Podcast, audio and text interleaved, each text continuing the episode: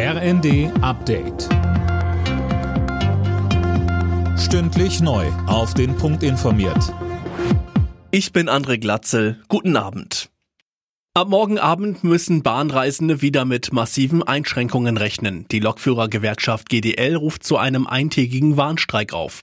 Ab 22 Uhr soll die Züge stillstehen, im Güterverkehr sogar schon etwas früher. Silas Quiring. Bundesweit geht auf den Schienen dann also wohl so gut wie nichts mehr. Bahnkunden sollten geplante Reisen möglichst verschieben. Die GDL hatte die Verhandlungen mit der Deutschen Bahn zuletzt für gescheitert erklärt. Die Vorstellungen lägen einfach zu weit auseinander.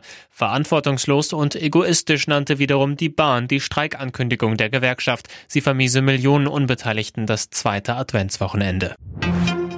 Die Ampelkoalition ringt weiter um den Haushalt fürs kommende Jahr. Nach einer schnellen Einigung sieht es aber nicht aus. Auch bei einem erneuten Spitzengespräch zwischen Kanzler Scholz, Wirtschaftsminister Habeck und Finanzminister Lindner hat es keinen Durchbruch gegeben.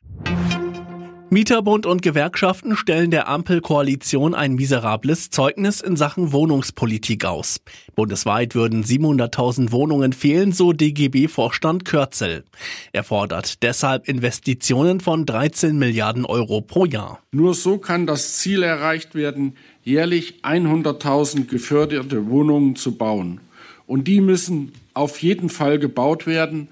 Und das geht unserer Meinung nach im Moment auch weil die Bautätigkeiten zurückgehen, gibt es freie Kapazitäten, so dass alle Kraft aufgewendet werden muss, zumindest die 100.000 bezahlbaren Wohnungen und geförderten Wohnungen zu bauen.